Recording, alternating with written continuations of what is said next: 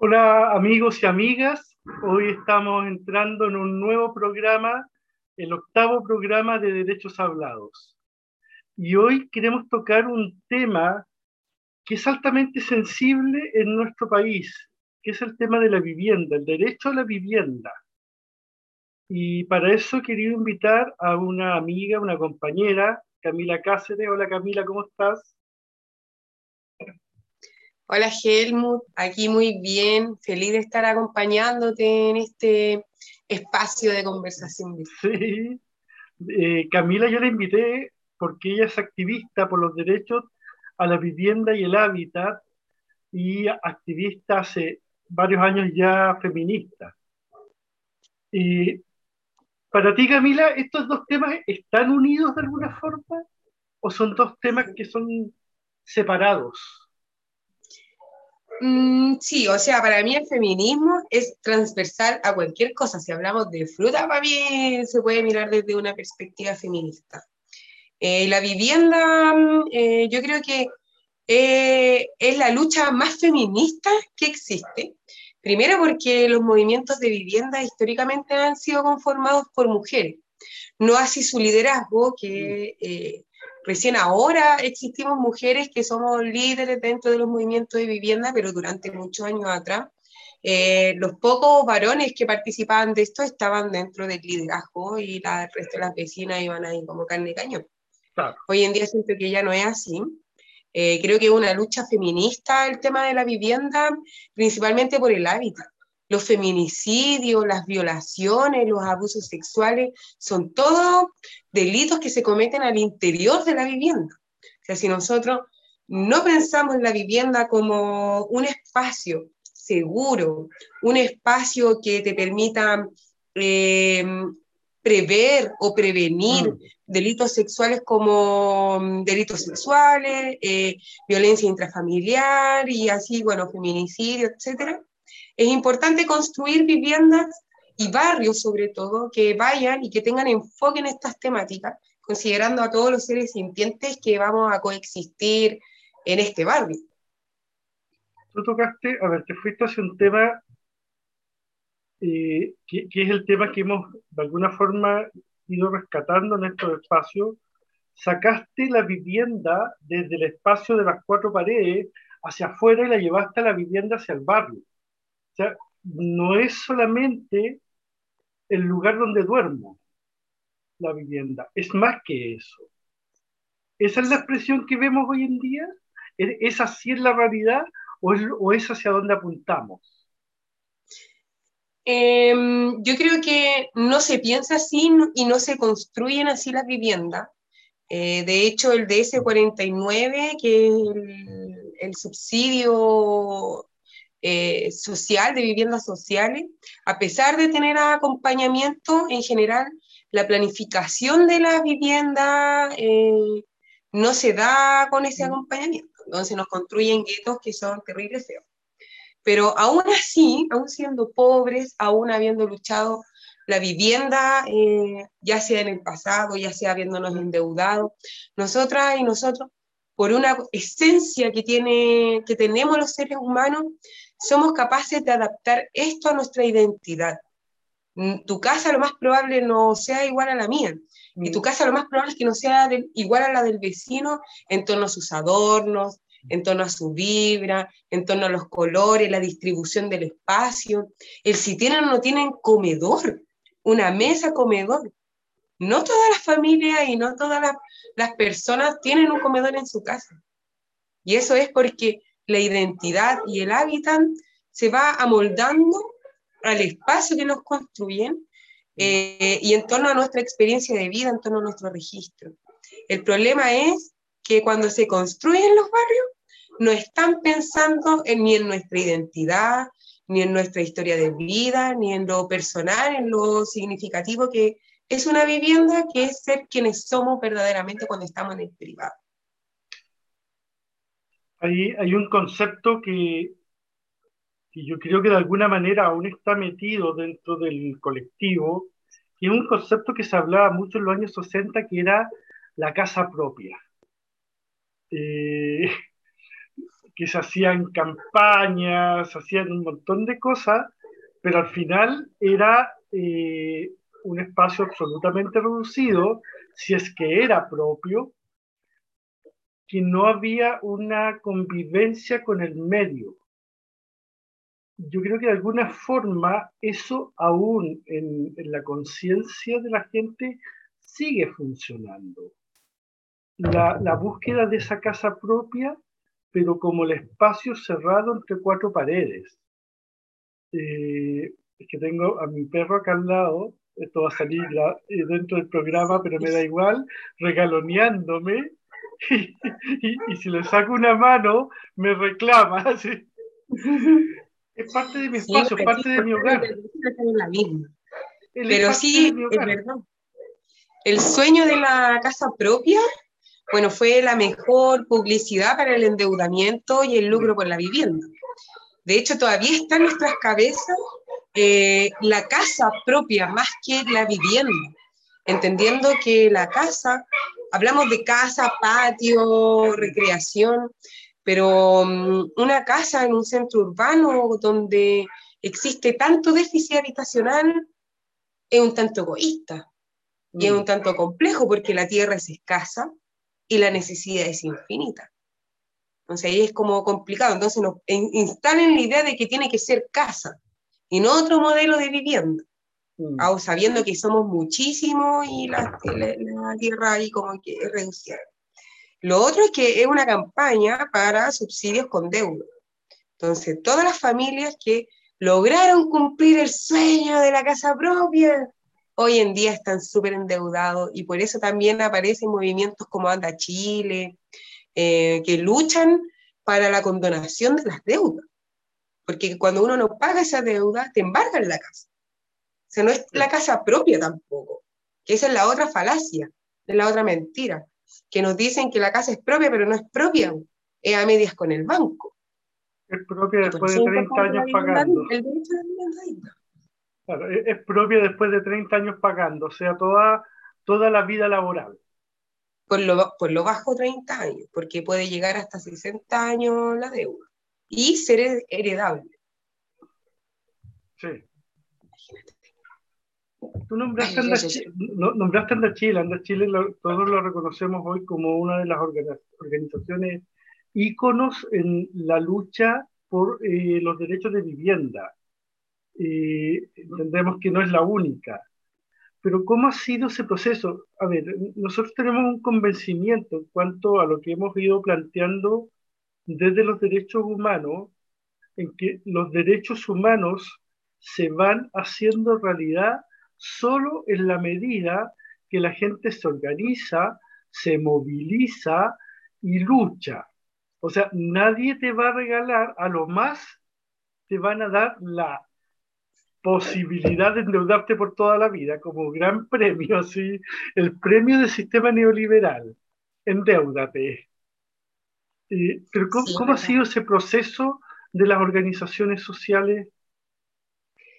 Em, bueno, el proceso de las organizaciones sociales que son en torno a la vivienda mm. son bastante radicales, entendiendo que la gente pobre es invisible, no existe. De hecho, uno revisa el registro social de hogares y es como, está hecho para que todos seamos ricos. No existen pobres en Chile, hay gente vulnerable, sí. Entonces, los pobladores que representan el escalafón prácticamente uno de los más bajos, es más invisible, tiene una lucha muy radical. En 1920, cuando estábamos en pleno proceso de cuestión social, el país enfrentaba dos grandes crisis, el hacinamiento y la gripe española, la tuberculosis, pandemia, asociado al hacinamiento, al problema de vivienda. Hoy, 100 años después, estamos viviendo exactamente lo mismo. Y durante el 60, todas esas personas pobres que estaban hacinadas, que ya no podían seguir viviendo porque el hacinamiento trae problemas de salud, trae problemas de violencia intrafamiliar, abuso sexual, violaciones, un millón de situaciones, estrés. Estas cosas no se dan porque tengamos, no sé, porque hoy que son malas esas personas, es porque están en una situación de estrés, en casas bastante pequeñas, precarizadas, y muchísimas personas viviendo ahí. Entonces, ¿cuál fue la opción que tuvieron que tener estos, estos pobladores? Fue tomarse los terrenos. Porque antes el Estado nunca, jamás se ha hecho cargo del problema de la vivienda. Siempre ha sido o la Iglesia Católica, los partidos hacía hace muchos años atrás y ya no mm. se hacen cargo. No. Y los privados, la inmobiliaria, la empresa. Entonces, bastante radical. Después aparece esta campaña cuando ya llega la democracia, no sé qué, después de que, bueno, hicieron pebre los campamentos, los, militares, hicieron pebre esta cuestión y luego aparecen estas viviendas con deuda, con personas que le están em, quitando sus hogares por no poder pagarlo, porque este sueño neoliberal, donde íbamos a tener todo lo que queríamos, tipo el sueño americano, no, no pasó nada. Entonces, ¿qué han tenido que hacer los pobladores? Colgarse de puentes, tomarse las calles, tomarse la Cámara Chilena de la Construcción, tomarse Servio y Nimbu. Cierres de carretera a las 7 de la cierres de carretera a las seis y media de la mañana, día lunes, cuando van todos movilizándose, cierres de calle, eh, que creo que para mí ha sido una de las formas de lucha que más identifico con los movimientos por vivienda digna los cierres de, avenidas principales. Pero nos obligan a hacer eso. Mm.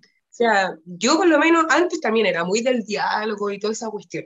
Puta que le hemos pedido diálogo a Serviu, al gobierno regional, a la Seremi de, de urbanismo, para que nos den soluciones habitacionales. Comités que llevan muchísimos años luchando y no nos escuchan. No nos pegan, sí, la próxima semana, la próxima semana y así. Es como el chiste del diablo. Entonces, al final, si no te escuchan, cuando uno tiene toda la voluntad de, dialogar, de sentarnos en una mesa, de decir, mira, ¿sabe qué? Este es nuestro proyecto que tenemos para vivienda social, estos son los costos, porque los pobres ahora somos profesionales. Si esa cuestión también está el sueño de la, del título y que mañana vaya a tener tu casa, auto y todo. Yo tengo magíster, todavía no tengo nada de eso. Ni crédito me da. Entonces, cuando yo quiero dialogar con la institución, la institución no me pesca, me miente también nos miente a todos. Entonces, obligan al final a los movimientos de pobladores que están por años tratando de conseguir sus barrios a movilizarse y tener que tomarse esas cosas. tener que tomarse... E-, esa disposición de falta de diálogo ha sido solamente con los gobiernos de Piñera o también con los de la concertación? No, con todo. El negocio ahí es de todos, ¿cachai? De todos los que tienen el poder. Si ahí Mm, la vivienda corre, tiene mucho, mucho, corre mucho dinero ahí. Entonces es bastante inmoral, de arriba a abajo, a todos lados. Entonces, em, no, no, en verdad no. Es que, mira, yo te, lo, pregunté, te, lo, pregunté con su qué, porque me he dado cuenta que han habido denuncias contra eh, alcaldes tanto de la derecha como de la concertación por negocios ilícitos con constructoras. O sea, las acusaciones han sido bastante transversales. ¿Cuál, ¿Cuál es el rol que van jugando hoy en día las constructoras con las municipalidades? Porque la presión que hacen es aberrante es aberrante. Aquí mismo en Quilicura, pues nosotros, bueno, ayer hicimos la toma efectiva del humedal urbano que está acá en Quilicura, en el sector de Costanera Férrea, con Anda Chile Quilicura, con Tour Poblacional, Territorio Emancipado, Observatorio Culacura, porque la municipalidad vendió el terreno a una inmobiliaria que se llama Trayecta y van a construir casa de 4.000 UFs. Van a secar el humedal van a rellenarlo y van a construir segundas viviendas para gente que tiene muchísimo dinero. Y cuando el déficit habitacional está más arriba de los 6 millones de familias, y van a construir segundas viviendas. ¿Y la MUNI? Bueno, ahora que hay cambio de gobierno, esperamos que, em, por último, no se dejen sobornar. Porque aquí ya no es una cuestión de la concerta, ya no es como antes. ¿Cachai? Que como que los partidos políticos estaban así como colisionados, todo. No, quien hizo esto era independiente. No era parte de un partido político, pero estuvo en la DC. Ah, ya, ok. Tiene su, y tiene, su linaje. Sí, pues entonces, no sé, pues ahora todo, todo hemos instrumentalizado a los partidos políticos, entonces al final ya no es como antes. Y de hecho, en la concerta en el 2008, MPL, el Movimiento Pobladores en Lucha, empezó a colgarse de los puentes. En pleno gobierno de, de concertación con Bachelet. Bachelet 1. Bachelet 1. Y ahí andaban los chiquillos exigiendo sus viviendas dignas, llegando a los extremos más grandes. Imagínense colgarse de un puente, exponer su vida. En el mismo Gobierno, en el mismo gobierno donde los estudiantes secundarios fueron apedreados por orden de Michelle Bachelet. Sí, es, está yo. Sí, claro, me Todo lo que nos enseñó el profe de educación física sirvió. Claro. Bueno, por algo quiero sacar educación física como ramo obligatorio. Y, quizás me hiciste acordar, eh, una de las primeras entrevistas que tuvimos fue eh, con una amiga que hablamos el tema de el derecho a la comida, el derecho a comer. Y ella me explicaba que, o nos explicaba que según la UNESCO en Chile hay más o menos 600.000 personas que se duermen cada noche sin saber si van a tener un plato de comida al día siguiente. ¿Por, qué te pongo esto como ejemplo y lo uno con lo que estamos conversando? Eh, nos vamos dando cuenta que cuando hablamos de derecho humano, porque cuando uno habla de derecho humano, la gente piensa al tiro el derecho a la vida, tortura, etcétera, como ese ámbito que son derechos humanos. Pero el derecho a comer, el derecho a la vivienda, el derecho a una vivienda digna, con espacios dignos habitables, son tan importantes hoy como, por ejemplo, no ser torturados. Sea, cuando hablamos de derecho a la salud y vivimos en espacios pequeños, apretados, eh, los que hemos recorrido nuestros territorios y vemos cómo vive, por ejemplo, la población migrante. Absolutamente hacinados, eh, compartiendo piezas con cobros abusivos. Entonces, yo te voy poniendo estos casos, estos ejemplos. Eh, tú tocaste el cambio de gobierno porque me gustaría ir viendo, nos gustaría saber cuáles deberían ser los cambios legislativos que deberíamos tener en Chile para tener una nueva ley de vivienda. ¿Hacia, hacia dónde deberíamos apuntar? Sí, yo creo que mm, hacia dónde hay que apuntar primero a tener un catálogo de terreno, un banco de terreno. Cosa que yo desde mi comité de pobladores pueda llegar decir, ah, este terreno ABC está disponible y tiene tantos metrajes, eh, lo cual va conforme a mi comité, porque no sé, somos 100 personas, 50 personas, 200 personas, 600 mm. personas, que es donde llegan los subsidios colectivos. Eso es principal, porque la lucha por la vivienda, si se demora años, se demora en conseguir el terreno. Em, creo que además de eso, debe haber eh, una reforma igual dentro del DS49, que es el decreto del subsidio, cosa de que efectivamente sea, tenga un acompañamiento y donde se proponga y se le priorice la postulación colectiva por sobre la individual. ¿Por qué? Porque la individual después te genera muchísimos problemas que no mm. se contabilizan respecto a la vivienda, que tiene que ver la problemática entre vecinos, que tiene que ver em, la organización del barrio para la prevención del delito, la organización del barrio para el alimento. ¿Tu barrio qué tiene? ¿Tiene huerto o tiene calle? ¿Tiene huerto comestible o medicinal?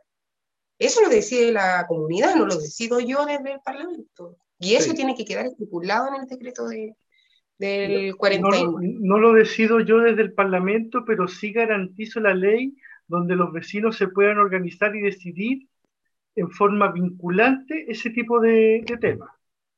Claro.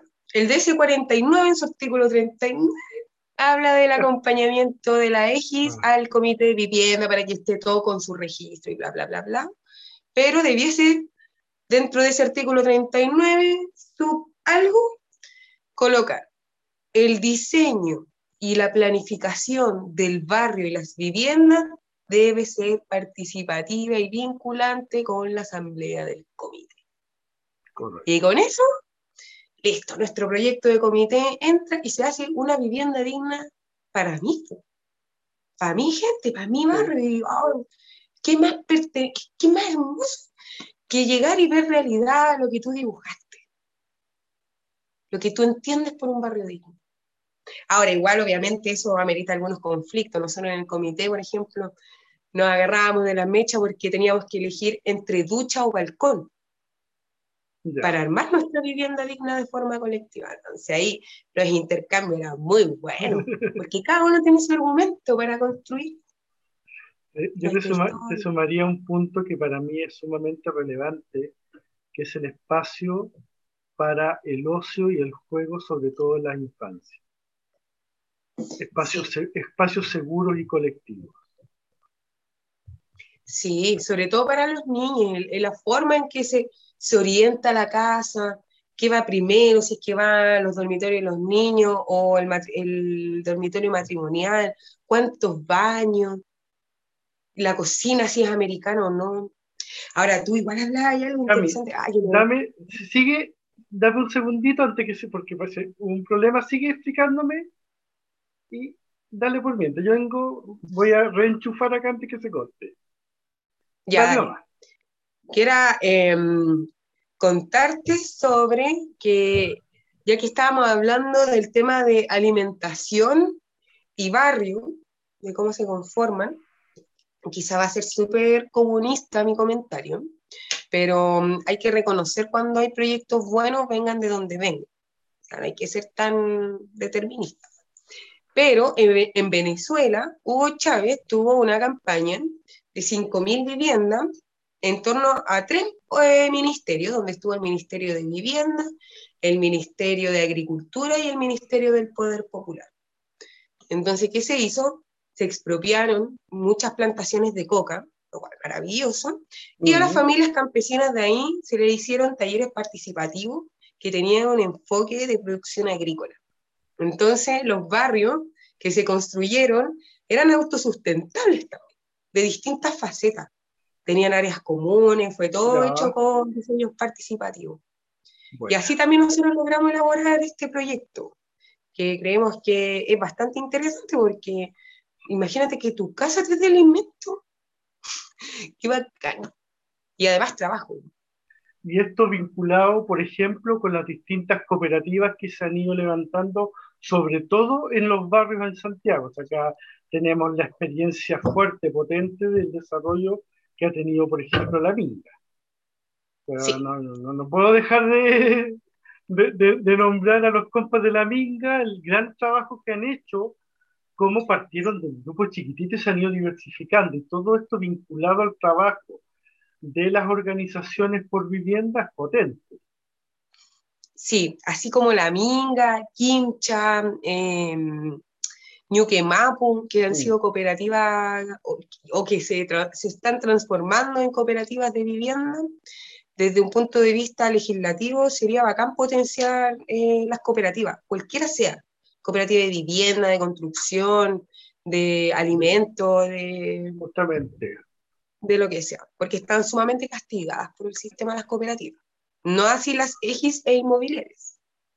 Sí, lo que, lo que pasa es que estamos, siento yo que estamos en un proceso, no solo en Chile, sino que a nivel mundial, de, de derrumbe del sistema neoliberal, un derrumbe que no es tan rápido como todos quisiéramos, mm. eh, pero a la vez, mientras va cayendo, debemos ir construyendo lo nuevo. Y lo nuevo viene acompañado del cooperativismo. Eso es para los que creemos, tenemos esta visión desde los derechos humanos, es indiscutible que el cooperativismo en todas sus expresiones debe ser potenciado y fortalecido. Sí, así es. ¿Y para qué hablar? Sí, es la única forma. Renta básica universal también, junto con... ojalá, ojalá, y instrumentos construidos desde los territorios. Con los territorios no, todo y sin los territorios no. Hay un, un proyecto de ley que fue presentado hace unos tres años atrás, que quedó durmiendo para variar en el Congreso, que creo que va ligado a todo lo que estamos conversando, que es la posibilidad que las organizaciones sociales presenten proyectos de ley. Eh, mediante un proceso consensuado, una cantidad X de firmas de apoyo, se, entiende toda esa estructura, obviamente, eh, pero las organizaciones sociales en Chile tienen la madurez, tienen la fuerza y la capacidad para ir levantando proyectos de ley y son quienes mejor conocen sus problemas, sus demandas. sí. Y porque a veces siento, o sea, están más conectados con, lo, que, con lo que está aquí, con, con... Si hay un problema, quien tiene el problema conoce la solución. Nadie puede venir a arreglar la vida del otro. Entonces yo creo que bajo esa lógica, qué mejor que poder llevar a cabo Em, tu presentación de proyecto en el Parlamento. Para mí eso es democracia directa. Como yo como organización propongo y entre todos votamos y ahí sí. Porque ya lo representativo, que alguien tenga que llevar mi voz al Parlamento, eh, que igual ha pasado, entonces eh, no siempre se entrega la información como la entendemos nosotros o como la sentimos nosotros también. Entonces, para mí es una muy buena iniciativa si está en el Congreso. Debiésemos presionar ah, para, que, para que avance más rápido. O, o el nuevo Congreso. O en el nuevo Congreso también. Ya, y, y, la, dejé al tiro. Vas o no vas de candidata a diputada. Distrito 8. ¿Vamos o no vamos? Eh, mira, no sé todavía. Hasta que no estén listos los pactos, por lo menos, no estoy ahí como están en eso, me han pedido, sí, y eso me gusta, careta, me gusta cuando me piden.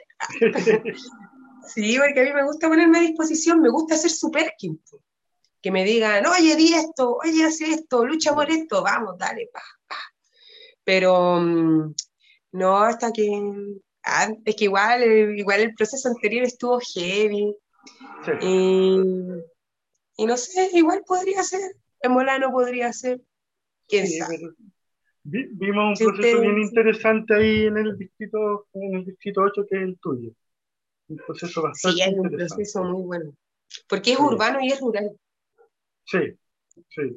Hay varias como visiones. A, diferencia de mi distrito, mi distrito el 10 es, 100% urbano, sí, 150% urbano.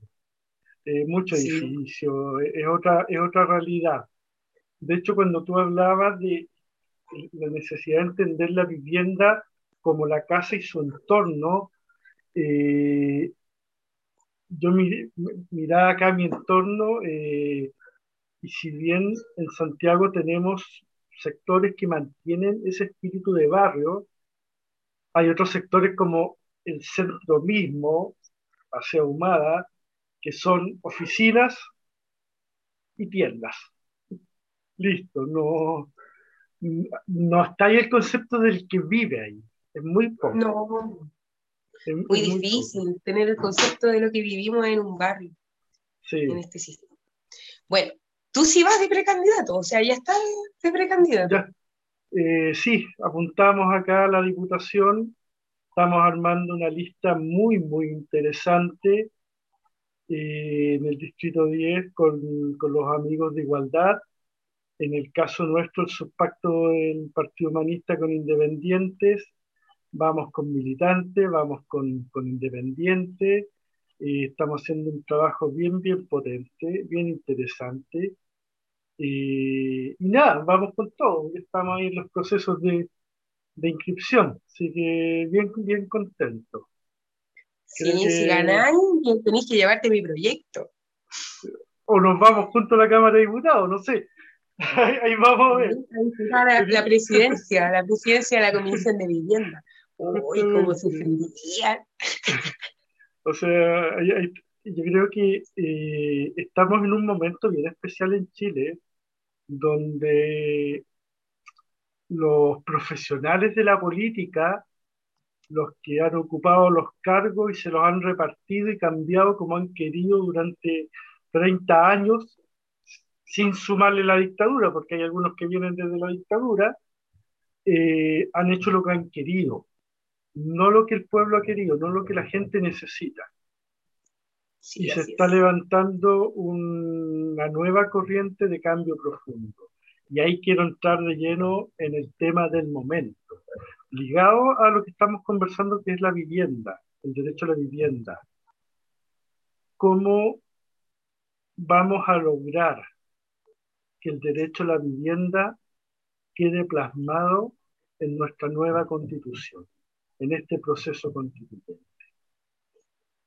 Eh, creo que es el gran tema. Sí, un gran tema. Eh, yo creo que con harta resiliencia, pues compañero, porque eh, la convención está siendo fuertemente atacada por los poderosos que tienen, así le está haciendo porque pueden perder el poder. Porque si no es así, ¿cómo te explicáis que, no sé, un grupo, un grupo reducido?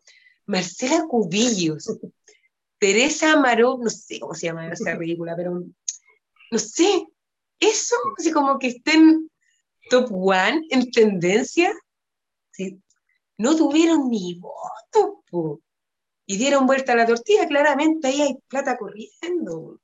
Y está siendo atacada la convención, está siendo deslegitimada, se aprovechan de que nosotros somos ignorantes, de que no tenemos educación cívica ciudadana.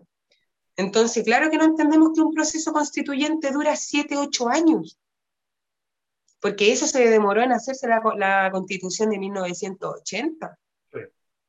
Entonces, claro, nos quieren ver la cara, toda la cuestión. Así que ahí, de, ese, ah, de esa rabia que da, resiliencia, así, pa, concentrarla y empezar a informarnos por otro lado. Ahí los invito a seguir mi sección en comunidades constituyentes que se llama Se dice que y vamos a estar desenmascarando las fake news. Segundo, organización popular, organícense, chiquillos. Hay que organizarse. Hay que, si no tenía, no tenía un grupo de organización, un amigo, una amiga, y darle, pues. Si total, pegando propaganda, pintando un muro, eh, difundiendo en Instagram, en Facebook, cuestionándolo todo, ya es una buena forma de organizarlo. Y segundo, luchando por la vivienda digna. Ah, entrando a los comités de vivienda, sientan la necesidad de tener su casita porque de verdad dura muchos años.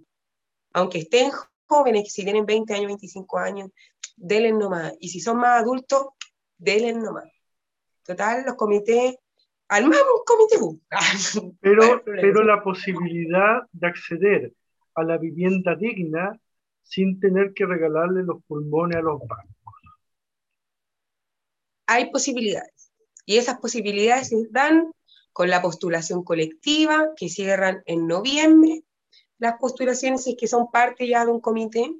Si no, bueno, se arma un comité, puede partir desde 15 personas y eso puede ir creciendo participando de su comité, es muy importante que si usted va a vivir con más personas, esté en diálogo con esas personas. Si después tienen un problema, no se van a poder cambiar de casa. Entonces, mejor aprender a solucionar las cosas desde ahora. Y eso igual nos va dando conciencia eh, a través de, que nos, te, van diciendo muchas veces que no, a entender de que la vivienda no es fácil. Y no es un derecho, es un privilegio que solo algunas personas tienen. Entonces, desde ahí yo creo que, sintiéndolo, yo creo que es la mejor forma de avanzar hacia un derecho de la vivienda digna, con resiliencia, con cuestionamiento e información y entrando a la demanda por la vivienda en los comités de vivienda, postulando, sin miedo. Si tienen dudas, me escriben no, o escriben al. Cosa, cosa justamente, cosa que quede plasmado como derecho dentro de la Constitución, entendiendo que el próximo Congreso va a tener un rol fundamental dentro del proceso constituyente. hay, algo que nosotros hemos querido explicar varias veces que creemos que es fundamental. La Convención Constitucional va a durar el tiempo que tiene que durar. Ojalá se alargue. Un año es muy, muy poco para todo el proceso fuerte y potente que se está desarrollando y que no un, grupo diminuto de convencionales de derecha va a opacar. El resto es un grupo de gente que está trabajando con mucho corazón, con mucha cabeza y muy conectados con la gente. Eso no hay que perderse. Pero el proceso constituyente va a continuar una vez que recibamos la nueva constitución, que estemos de acuerdo, la aprobemos, va a continuar. Y ahí el nuevo Parlamento cumple un rol fundamental. Por eso nos da lo mismo por quienes votemos en noviembre. Tiene que ser un Parlamento constituyente que se ponga al servicio del proceso para crear las nuevas leyes orgánicas e ir dando una bajada a ese texto que vamos a tener. Por eso no da lo mismo. Por eso que para uno es importante que, por ejemplo, una activista como tú, Camila, sea candidata. Por eso que es importante que la gente que ha estado en las luchas territoriales y en las luchas temáticas podamos acceder al Parlamento y podamos cambiar la estructura de nuestro país. Se me cayó el... Bueno, yo tenía recién a mi perro jugando conmigo. Sí, aquí. Te quedaste sin cámara. Sí, pero ahora volvió, ¿no? Ahí estamos. Sí, ahí está. Sí, efectivamente, yo creo que, mm, que no puede entrar cualquiera. O sea, a ningún lugar puede entrar cualquiera no bastan buenas intenciones, necesitamos que venga algún. Pero si voy yo, sufrirían canela, todos los parlamentarios, porque yo soy muy técnica. Entonces tendrían que estudiar. tendrían que justificar el sueldo. Tendrían que justificar el sueldo. Tendrían que justificar el sueldo, sí. Porque ¿cuánto gana un parlamentario? ¿9 millones? Yo creo que una de millones maneja datos, genera una política pública al mes mínimo o una síntesis o una semillita de política pública con las organizaciones territoriales. Pinta una sede, que es uno de los, de, los, de los requisitos que yo pongo para ser candidato. Que sí o sí en la semana distrital tengo que pintar una sede en mi, en mi distrito. Buena. Me rasgo yo, pues, obvio pero porque así viene el corazoncito y a la comunidad. Entonces, mira, como último punto, yo te quiero llevar a un tema que para, para mí, y porque lo hemos conversado otras veces, es relevante, que tiene que ver eh, con ir terminando con los espacios de abuso. Eh, tú partiste hablando, explicando muy bien cómo la casa, lo que debería ser la calidez del hogar, para niños, para niñas, para mujeres y para hombres vulnerables se convierten en eh, espacios abusivos, en espacios verticales donde el, abuso eh, físico, psicológico y muchas veces lamentablemente también sexual se hace eh, parte de la convivencia o de la no convivencia que hay en ese espacio ahí. Eh, y dentro de ello, y te lo planteo porque es un tema que yo puntualmente le he estado dando muchas vueltas en estos días, que es el, el, tema del Sename. Sename es una institución que no empieza porque sí. Sename parte porque vivimos en una sociedad absolutamente desigual, eh, en una sociedad donde una mínimo ha explotado a una gran mayoría de gente y a los más pobres los han eliminado al máximo. Eh, Sename existe porque hay pobreza. Es, esa es la verdad, no es otra. Si no hubiese pobreza, si no hubiese, justamente, no hay pobreza, no existen los derechos reproductivos para las mujeres. Eh, ni para los varones. Ni para, ni para los varones justamente, y, existe una sociedad donde el abuso ha sido naturalizado. yo no sé si te estoy planteando una, una, pregunta en verdad o es algo que uno siente en el sentido de que el hábitat donde vivimos debe ser acompañado de un proceso educativo donde aprendamos que el que tenemos al lado y al frente no es un objeto, es un ser humano. Y yo no soy superior, soy igual. Donde nos dignifiquemos. y en la medida que avancemos en cambiar las estructuras económicas, las estructuras de poder en nuestro país y ampliemos los derechos reproductivos de hombres y mujeres, los hagamos reales, podremos acabar con esas situaciones de poder. Sí, así es.